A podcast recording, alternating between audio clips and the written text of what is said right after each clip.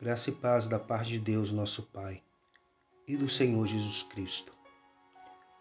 A devocional de hoje está baseada no Evangelho de João, no capítulo de número 14, o versículo 21, que nos diz assim: Aquele que tem os meus mandamentos e os guarda, esse é o que me ama. E aquele que me ama será amado por meu Pai e eu também o amarei e me manifestarei a ele. Querido ouvinte, talvez você esteja bem consciente acerca do grande amor de Deus para contigo, pois a Escritura nos diz que Deus provou o seu próprio amor para conosco pelo fato de ter Cristo Jesus morrido por nós, sendo nós ainda pecadores. Éramos, portanto, inimigos de Deus. Como disse, o amor de Deus para conosco é algo grandioso. Mas qual a proporção do seu amor a Deus? O quanto você ama Jesus?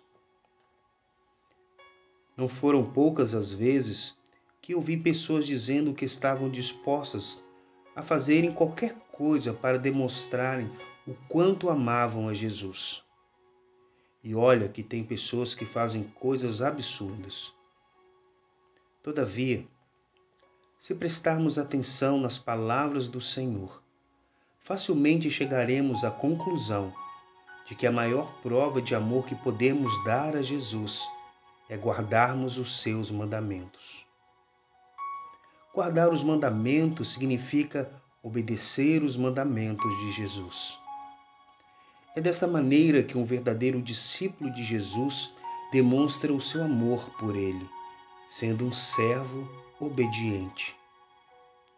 Diante disto, eu te pergunto novamente: qual a proporção do seu amor a Deus?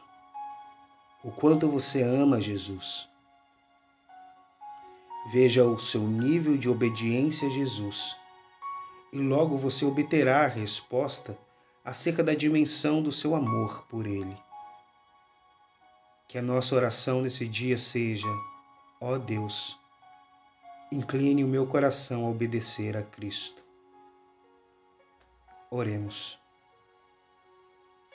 Senhor, conceda-nos um coração totalmente disposto à obediência à Sua palavra.